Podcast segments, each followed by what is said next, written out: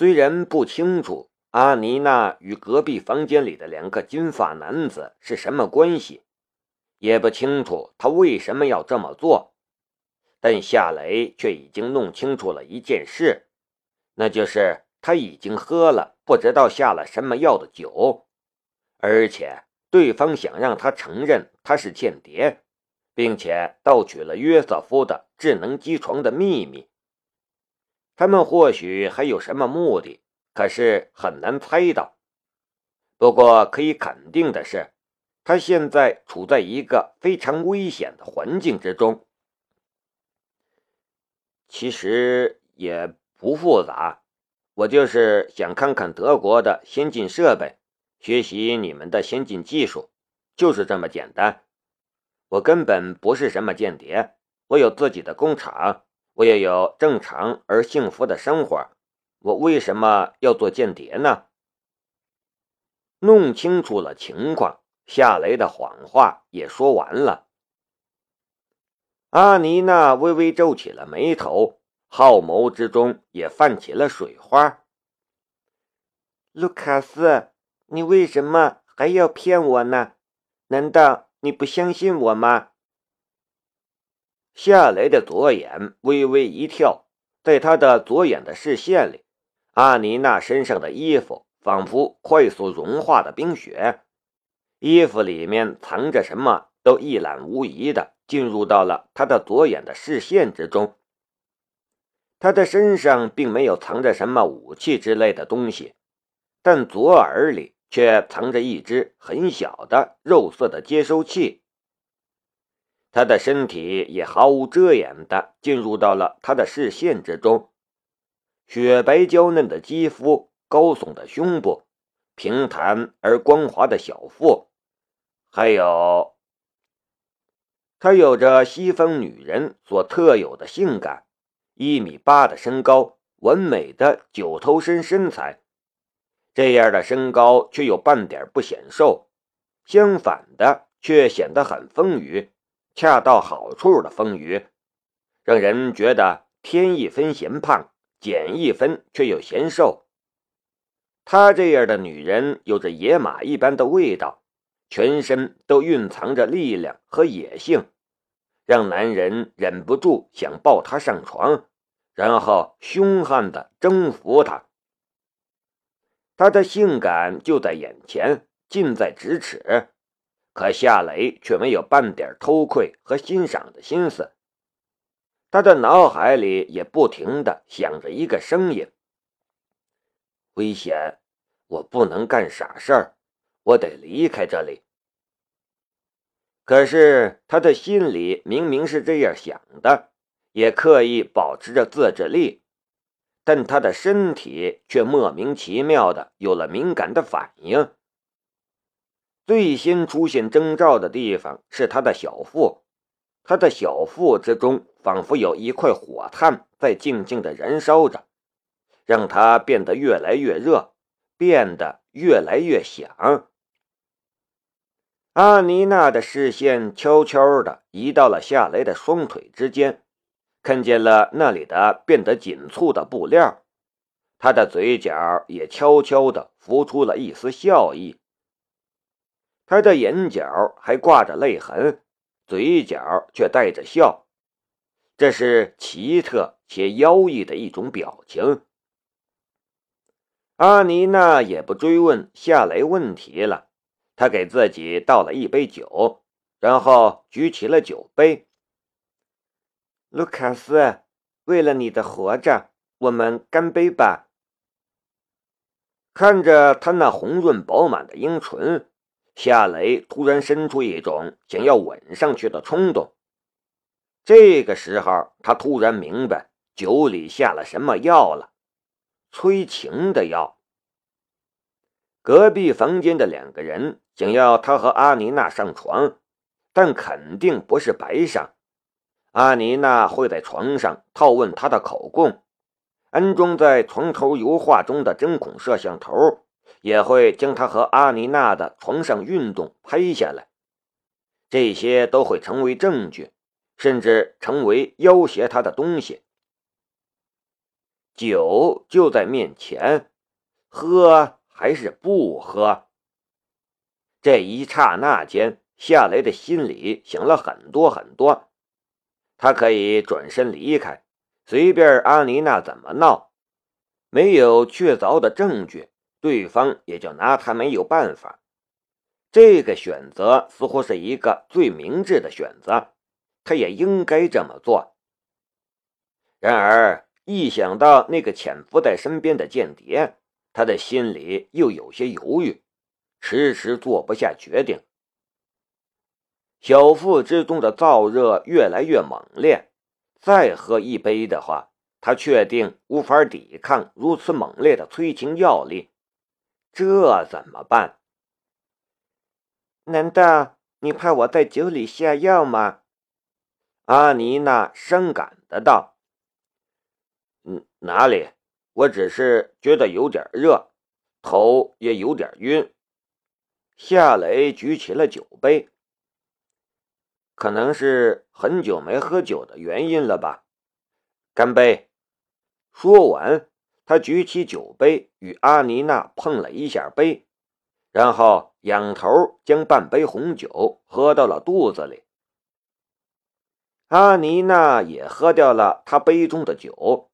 可他看上去很正常，显而易见，他事先服了解药，对方肯定不敢在华国暗杀他什么的，他们的目的也不是这个，所以也可以肯定的是，酒中的药物不会是危险的药物。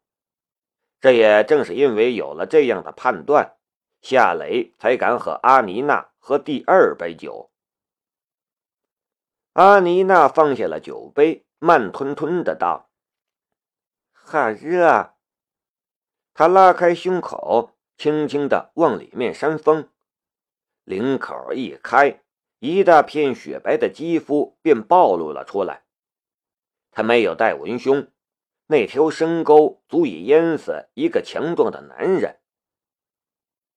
夏雷突然站了起来：“我去一下洗手间。”快点，我等你。”阿妮娜娇媚的道。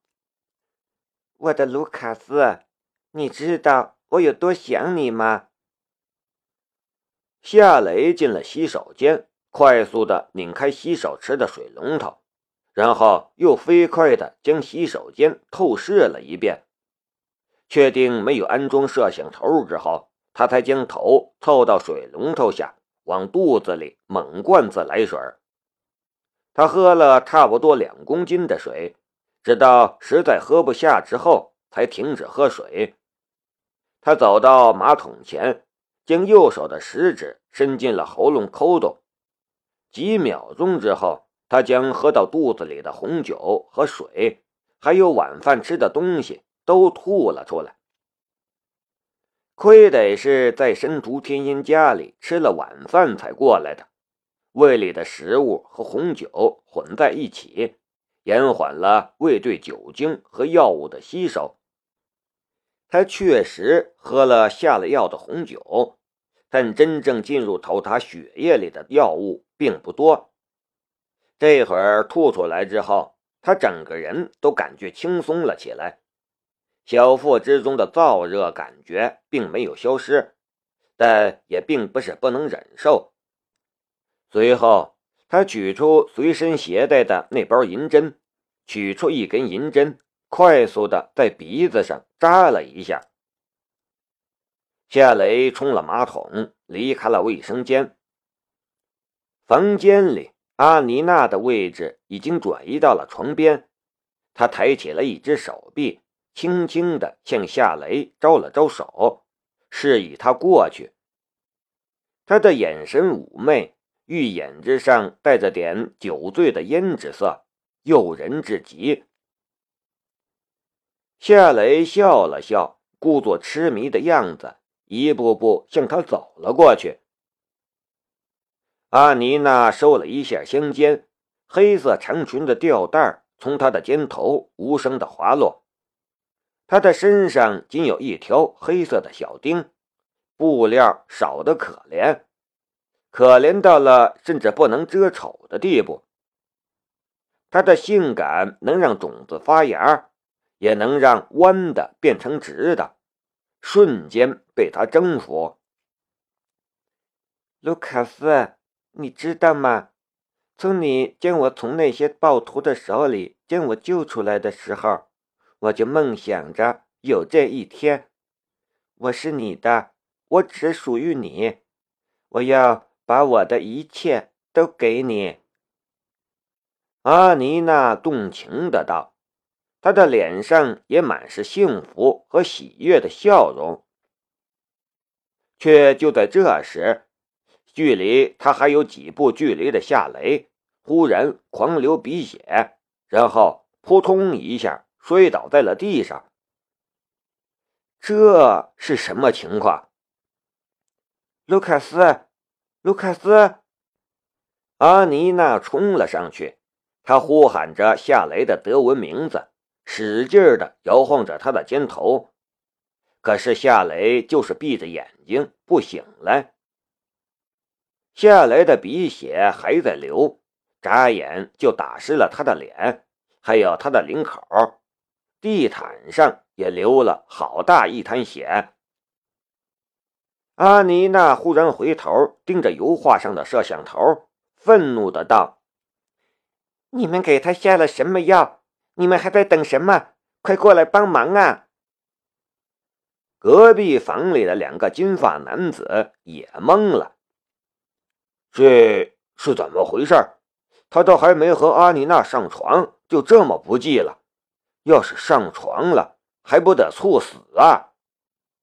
一个金发男子很惊讶的样子。药没问题，没危险，他怎么会？另一个金发男子很困惑的样子。阿妮娜又对着摄像头怒吼道。混蛋！你们再不过来，我叫急救车了。两个金发男子这才回过神来，匆匆离开房间，来到了阿妮娜的房间之中。一个金发男子从卫生间里拿来了毛巾，替夏雷止血；另一个金发男子则摸夏雷的颈动脉。夏雷的脉搏很正常。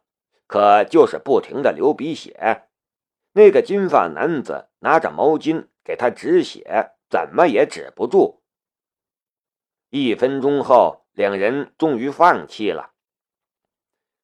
这次行动结束，一个金发男子说道：“打电话给翻译，让他呼叫急救车来。”阿妮娜这才抓起衣服捂在胸口，然后去拿手机。打电话了。两个金发男子蹲在夏雷的身边，眉头紧锁。可恶，怎么会出现这种情况？我也不知道。我们的药没有危险，我们又不是第一次使用了。上次在叙利亚使用的时候，不也很奏效吗？那家伙还是一个虔诚的信徒。但也变成了我们的线人，可能是他有病吧。妈的，色诱这个办法是不行了，我们得另外想办法。我们得联系一下那个人，我们不能被发现，我们需要更多的帮助。嗯，只有这么办了。两个金发男子的对话，夏雷都听得清清楚楚。他的左眼虽然是闭着的，但看东西却也是清清楚楚的。他的眼皮对他的左眼来说根本就是摆设。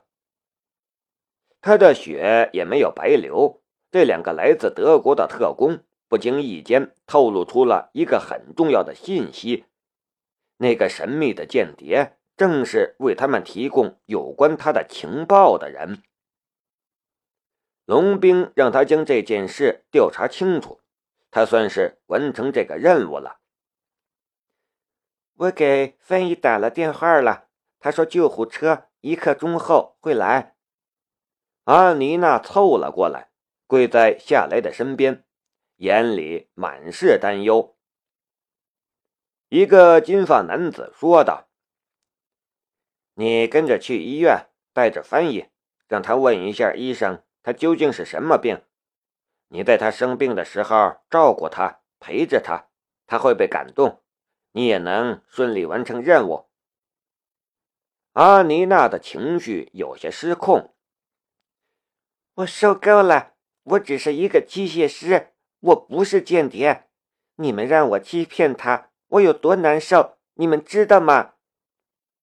另一个金发男子冷笑道：“你最好放聪明一点。正是因为有你的帮助，这个华国间谍才会得逞。